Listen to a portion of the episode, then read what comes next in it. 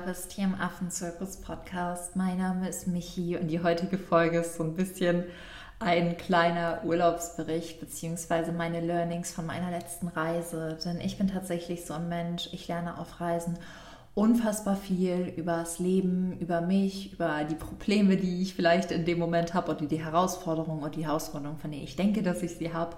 Und es unterstützt mich immer total, manchmal aus meinem Umfeld rauszugehen, in Situationen, Momente, Augenblicke einzutauchen, wo ich nur mit der Natur, nur mit den Tieren bin, ganz viel Zeit in den Elementen verbringe. Und sowas tatsächlich auch, als wir dieses Jahr eine Woche auf den Malediven waren, beziehungsweise neun Tage. Und ich möchte dich in der Podcast-Folge so ein bisschen mitnehmen auf die Reise und vor allen Dingen auch auf die Erkenntnisse, die ich hatte. Denn normalerweise lerne ich ja ganz viel von Affen, aber auf der Reise durfte ich tatsächlich auch ganz, ganz viel von unseren wundervollen Meeresbewohnern und Bewohnerinnen lernen. Und ja, es war einfach unfassbar schön. Es war total toll. Ich werde auch ein bisschen was zum Tauchschein erzählen und hoffe einfach nur, dass du mit mir mit dieser Folge in eine andere Welt eintauchen kannst und wenn du die Augen schließt, wirklich mit mir unter Wasser schwebst und die Tiere beobachtest und einfach wieder bei dir selbst ankommst.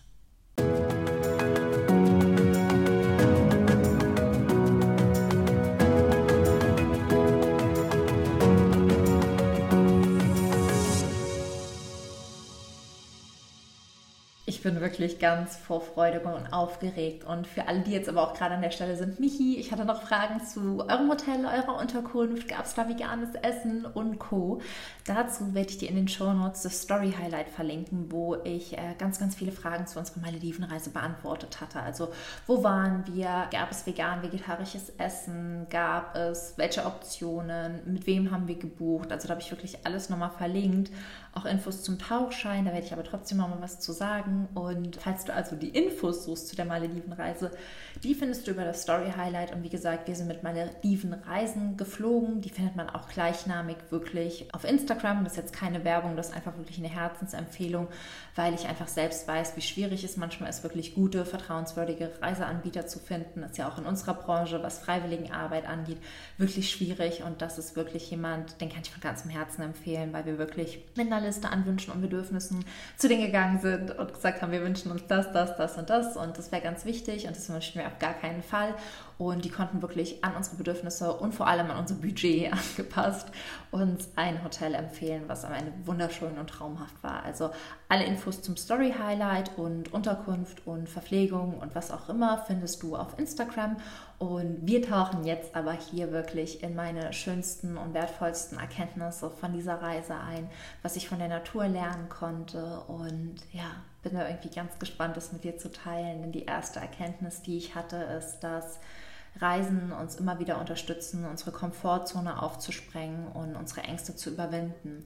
Und vor allen Dingen, dass unsere Ängste in unserem Kopf häufig zehnmal so schlimm sind, als sie in Realität sind. Denn ich muss sagen, an Land bin ich eigentlich ziemlich fein mit allen Tieren. Also es gibt jetzt kein Tier, was mich besonders irgendwie schreckt. Ich muss halt sagen, ich habe immer, und ich glaube, das kommt eher so aus meinem Ökologiegedanken, ziemlich krassen Respekt vor Tieren, die im trophischen Netz, also in der Nahrungskette, über mir stehen würden. Das heißt, ähm, Löwen, Bären und alles, was mich fressen könnte, da bin ich so, ja, die, die finde ich total toll und fantastisch und ich müsste mich jetzt trotzdem langfristig nicht äh, direkt neben die setzen oder so. Also aus der Distanz alles ganz schön, aber es ist jetzt nicht, dass ich irgendwie eine Panik vor Löwen oder vor Bären oder so hätte. Also ich liebe die Tiere, ich finde die wunderschön, aber ich bin mir halt einfach deren Stärke bewusst und ich bin mir halt auch einfach bewusst, dass sie potenziell gefährlich sein könnten.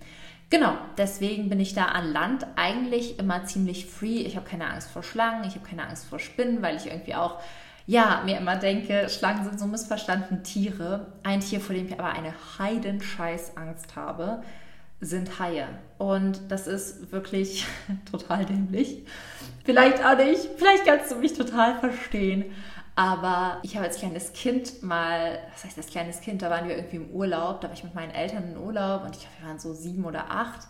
Meine Eltern waren noch mit Freunden draußen, meine Schwester und ich durften uns im Fernsehen was angucken. Und natürlich haben meine Eltern gesagt, hier guck nur Super 8DL oder Kika oder so. Meine Schwester und ich haben dann aber heimlich immer auf Vox oder so hochgeschaltet, wo dann teilweise eben auch schon Horrorfilme liefen.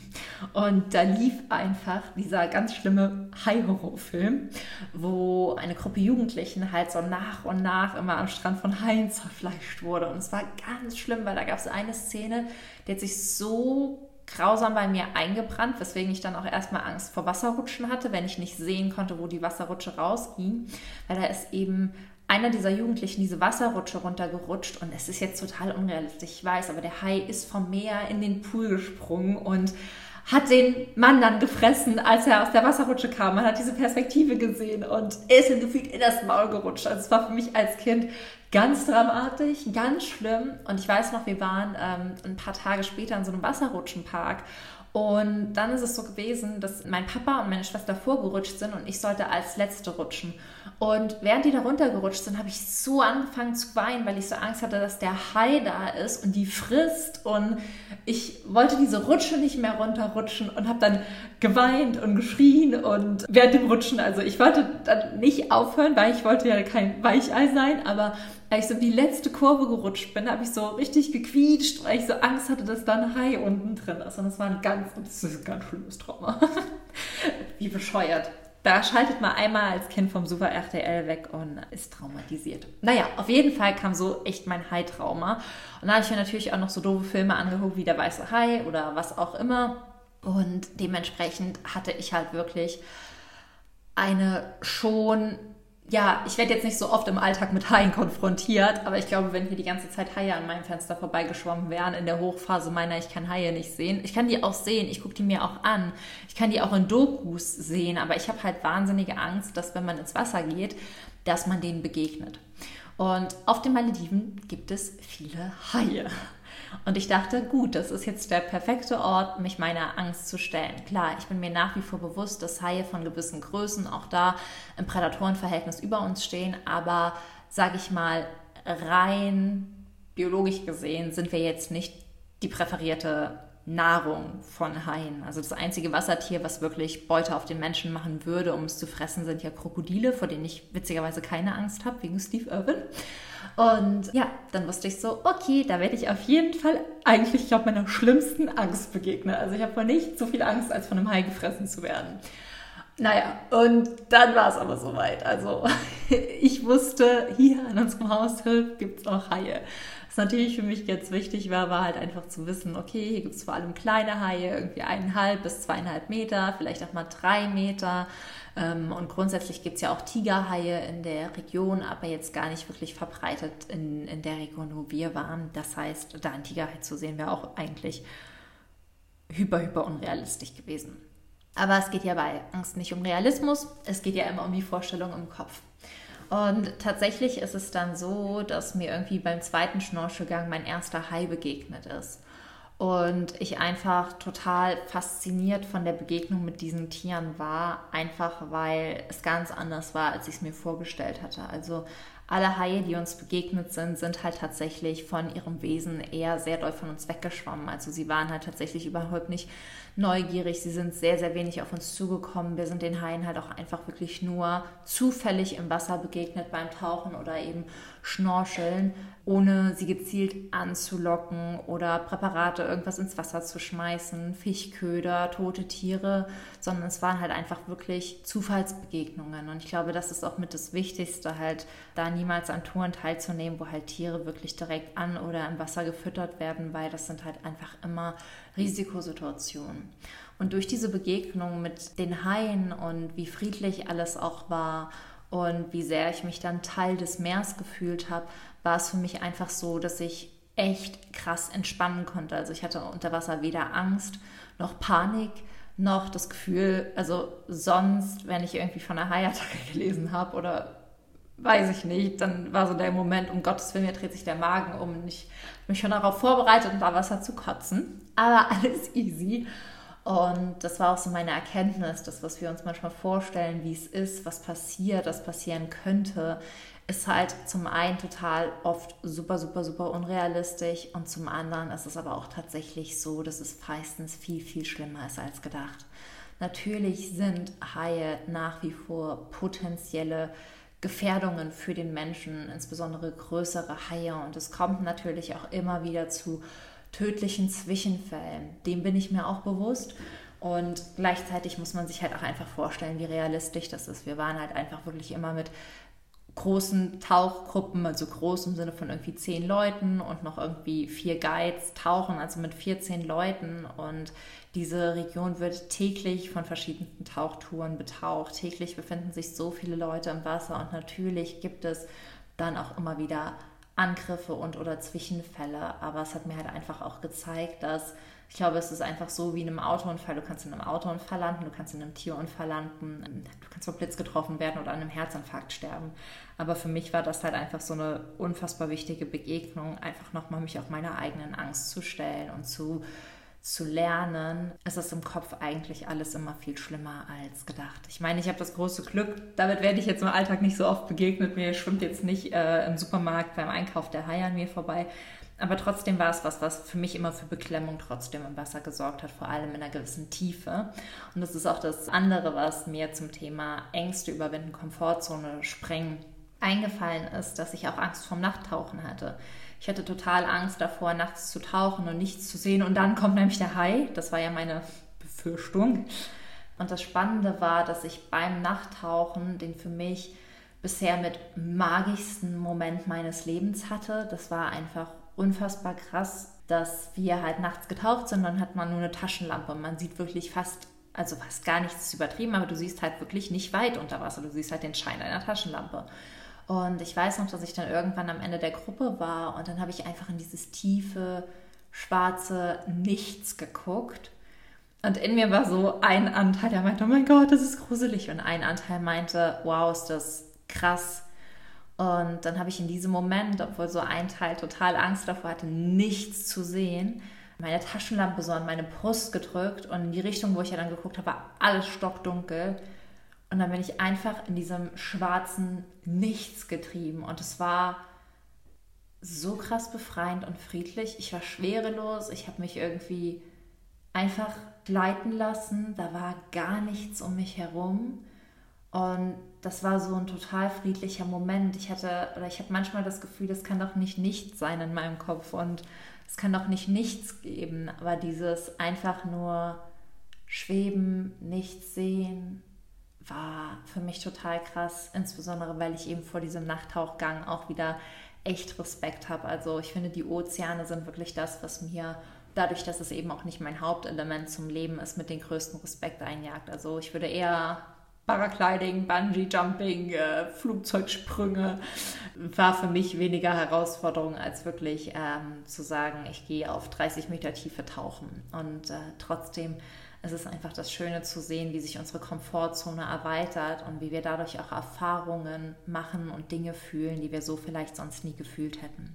Deswegen, wie gesagt, das erste Learning ist, wenn du deine Angst überwindest, fühlst du Dinge, die du so vielleicht vorher nie gefühlt hast, und zwar im positiven Sinne und kannst Erfahrungen machen, die du bis dahin verwehrt hättest. Und ähm, die Angst ist meistens schlimmer als das, was tatsächlich passiert und dementsprechend, falls du auch eine eine Angst gerade vor dir her schiebst oder irgendwas, wo du dich fragst, soll ich das machen oder soll ich das nicht machen, mach es auf jeden Fall, weil es ist einfach so unfassbar schön, dann auch diesen eigenen Wachstumsschub zu merken und diesen Stolz auf sich, dass man was gemacht hat und von sich selbst überrascht zu sein im positiven Sinne.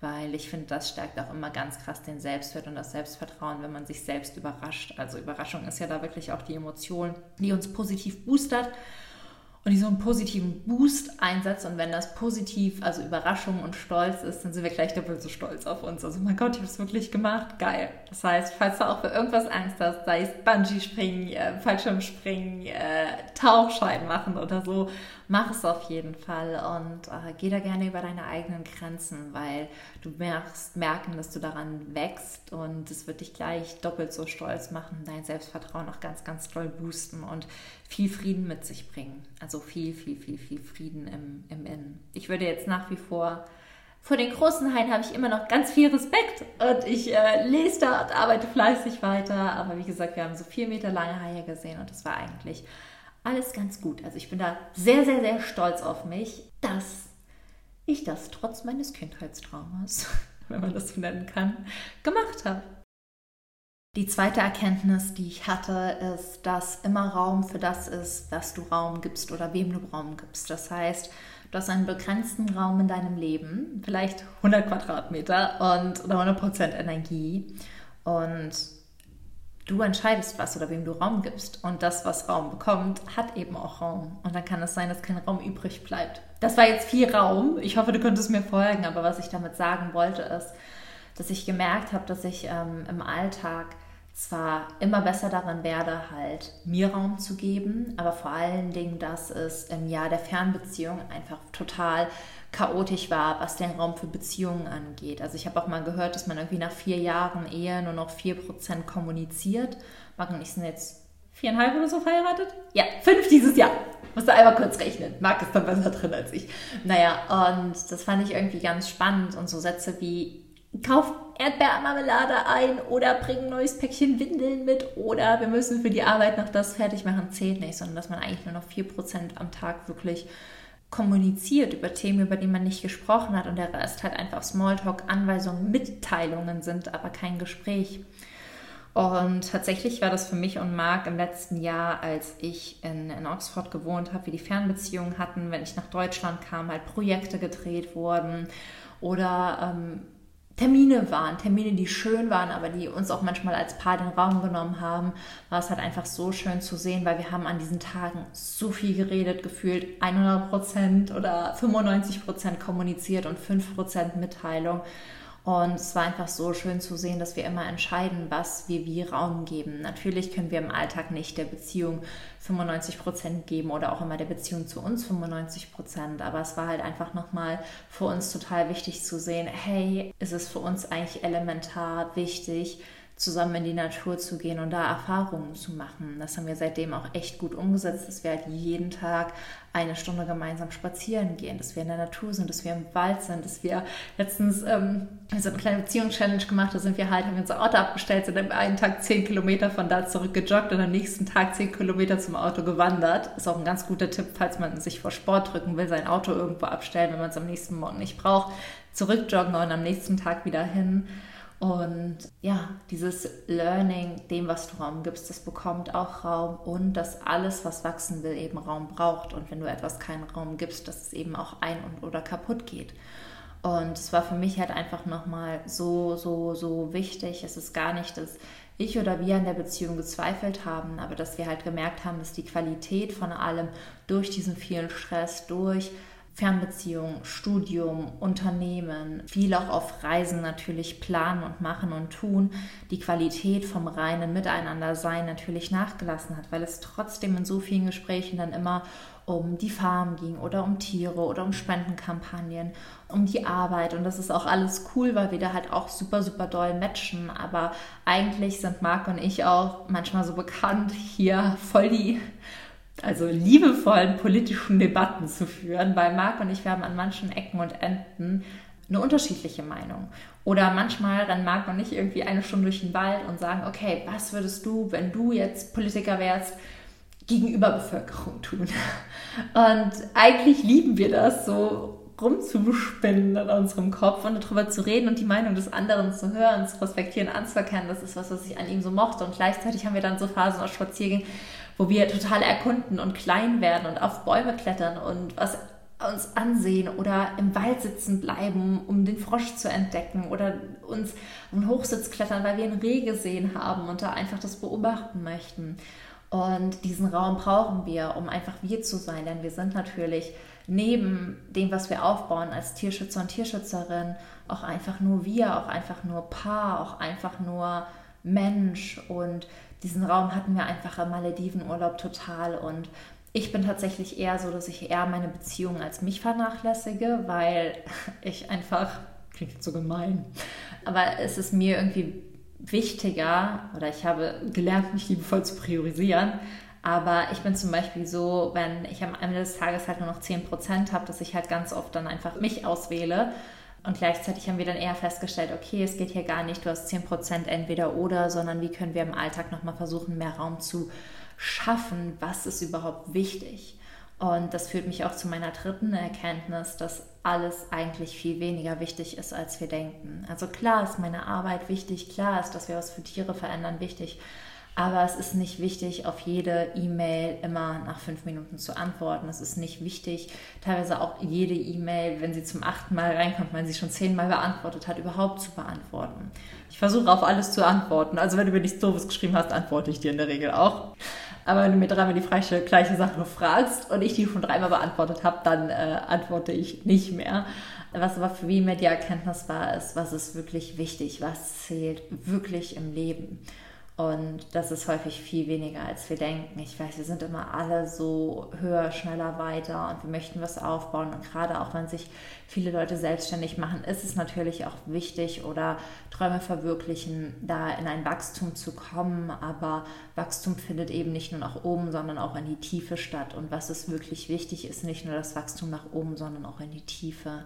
Und mir wurde halt einfach nochmal bewusst, dass für Wachstum nach oben natürlich ganz, ganz viel von dieser Arbeit im Außen auch wichtig ist, aber für das Wachstum in die Tiefe ist eben ganz, ganz viel auch in meinem kleinen inneren Raum wichtig. Dinge, die wir vielleicht gar nicht messen können oder Dinge, die nicht direkt einen Mehrwert im Außen liefern, wie Zeit für Sport, Zeit für Spaziergänge, Zeit für Spielen auch. Wir haben auch wieder viel mehr gespielt weil all das sind Dinge, die dich in die Tiefe wachsen lassen. Und in die Tiefe wachsen bedeutet eben auch nicht immer, dass du was Tiefes oder Tiefgründiges machen musst, sondern dass du einfach was tust, was dir als Mensch Halt gibt, was dich unterstützt, Stress abzubauen, was dich unterstützt, in Verbundenheit mit dir zu kommen, was dir Spaß und Freude macht. Und das war halt einfach vor Ort schön zu merken, auch das ist wichtig. Und ich weiß, dass ich an der Stelle einfach das A und O oder prädestiniert dafür bin, das zu vergessen. Deswegen nehme ich diesen Podcast auch immer auf, um mich selbst auch später nochmal daran zu erinnern, oh, was waren denn meine drei Erkenntnisse? Aber genau, das war auch einer eben, was ist wirklich wichtig? Und vielleicht unterstützen dich diese drei Erkenntnisse einfach auch nochmal für dich zu fragen, hey, was ist es, wovor ich vielleicht gerade Angst habe und was ist der erste Schritt, meine Komfortzone zu sprengen? Die zweite Frage ist, was darf ich mehr Raum geben, denn nur was Raum hat, kann aufblühen. Und die dritte Frage ist, was ist wirklich wichtig? Und mit diesen drei Fragen nach Hause zu kommen, war für mich einfach ja total schön und gleichzeitig hat es mir damit auch nochmal die Bedeutung von Reisen nicht nur für die Arbeit gezeigt, weil klar, ich bin wahnsinnig viel unterwegs, aber wenn ich in den Projekten bin, dann helfe ich tagsüber mit. Abends machen wir strategische Planungen mit den Stationen, ich mache Marketing, ich überlege mir, welche Reels und Fotos ich schneide und bearbeite und hochlade. Ich hatte die Newsletter, das heißt, es ist halt ganz oft so, dass wenn ich eben vor Ort bin, dass ich zwar tagsüber mit den Tieren bin, aber ich halt trotzdem ja auch vor Ort Content vorbereite, gedreht werden darf, die Station unterstützt werden darf, wie viel für die Station auch drehen und vorbereiten. Das heißt, ähm, es ist trotzdem irgendwie Arbeit eben nur an einem anderen Ort und damit hat sich auch einfach die Aufenthalte vor Ort verändert. Und da halt nochmal für sich zu sagen, hey, wir nehmen uns jetzt auch als Paar, als Mensch oder als Michi auch alleine halt den Raum halt wirklich Urlaub zu machen für die Seele und das halt immer in Regionen, wo wir die Natur sehr lieben und wirklich abschalten können, ist auch was, was wir uns vorgenommen haben und versuchen werden umzusetzen. Das heißt, dass wir nächstes Jahr nochmal gucken, wo kann es eine Woche nur für uns hingehen, wo wir vielleicht nochmal tauchen oder wo wir surfen oder wo wir halt total wandern. Also Marco und ich, wir haben ganz oben auf unserer Travel List North Carolina stehen, weil wir tatsächlich immer Liebesfilme zusammen gucken, vor allem wenn wir in der Fernbeziehung sind. Und dann quälen wir uns richtig hart selbst und heulen so ein bisschen gemeinsam mit den Hörern, weil wir uns so sehr vermissen. Und wenn wir uns dann wiedersehen, gucken wir den Liebesfilm nochmal und halten uns dann irgendwie zwei Stunden im Arm und sind so froh und dankbar, dass wir irgendwie zusammen sind und dann trotzdem nochmal. Also für uns ist irgendwie Liebesfilme zusammen zu gucken total intim, weil es uns immer so an dieses Glück erinnert, was wir haben, das wir uns gefunden haben. Und ganz, ganz viele dieser Liebesfilme spielen eben in North Carolina. Und Deswegen steht es ganz, ganz oben auf unserer Liste, da durch die, durch die Berge zu wandern und ins Meer zu gehen, weil ich ja auch ganz viel Nicholas Sparks lese und es ist einfach, ja, so schön, aber vor uns steht einfach auf der Liste, jedes Jahr sich halt einfach eine Woche Zeit nehmen, als Paar die Natur zu erkunden. Eine Natur, die wir so vielleicht noch gar nicht gesehen haben. Und ja, das war einfach schön und es war alles wert und es war auch so wichtig, obwohl ich auf dem Weg zum Flughafen meinte, ich will nicht in Urlaub fliegen. Klar, ich war auch vor der Reise wirklich ratterdoll, weil ich natürlich so viel hin und her gewuselt bin in den letzten Wochen meines Studiums und irgendwie freitags die letzte Prüfung eingereicht hat und es dann zum Flughafen ging. Also es war doch einfach hart und es war intensiv und es war viel. Aber ich bin total froh, geflogen zu sein, die Erkenntnisse gemacht zu haben und ja, für mich gewachsen zu sein als Mensch, denn man wächst nie aus. Wenn man aufhört zu wachsen, dann stirbt man ab.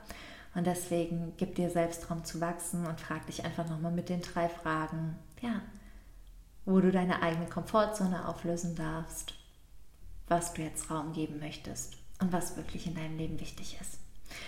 Genau. Und in dem Sinne gibt es gar nicht mehr viel zu sagen. Ich hoffe, du hast eine wunderschöne Woche. Wenn dir die Folge gefallen hat, dann teile sie super gerne mit deinen Freunden. Ähm, teile sie auf Instagram. Lass mir eine 5-Sterne-Bewertung da bei Spotify oder iTunes, da freue ich mich. Und wenn du möchtest, schreib mir auch super gerne danach, was so deine wertvollste Erkenntnis vielleicht aus meinen Erkenntnissen war, in die Kommentare zum Post von heute. Dann kann ich das immer ein bisschen mehr anschauen, weil ich sehe ja, oh, da hören so ein paar Leute den Podcast, aber ist ja auch immer nur eine Zahl. Deswegen freue ich mich einfach, wenn ich zumindest ein Bild oder einen Kommentar oder eben eine Bewertung dahinter habe. Und Bewertungen sind für den Podcast, you know it, einfach so unfassbar wichtig. Deswegen nimm dir wirklich bitte einfach die Zeit danach. Klick auf den Stern, schreib einen lieben Satz in 20 Sekunden, denn das ist auch für den Podcast wirklich wichtig. Genau, das war's von mir. Ich hoffe, es geht dir gut. Ich schicke dir eine ganz, ganz große Armung. Freue mich schon auf nächste Woche auf eine neue Folge mit dir. Und ja, nutz diesen Sommer einfach für dich und frag dich vielleicht auch, welche Reise dich in diesem Jahr weiterbringen könnte. Mach's gut und bis nächste Woche. Deine Michi.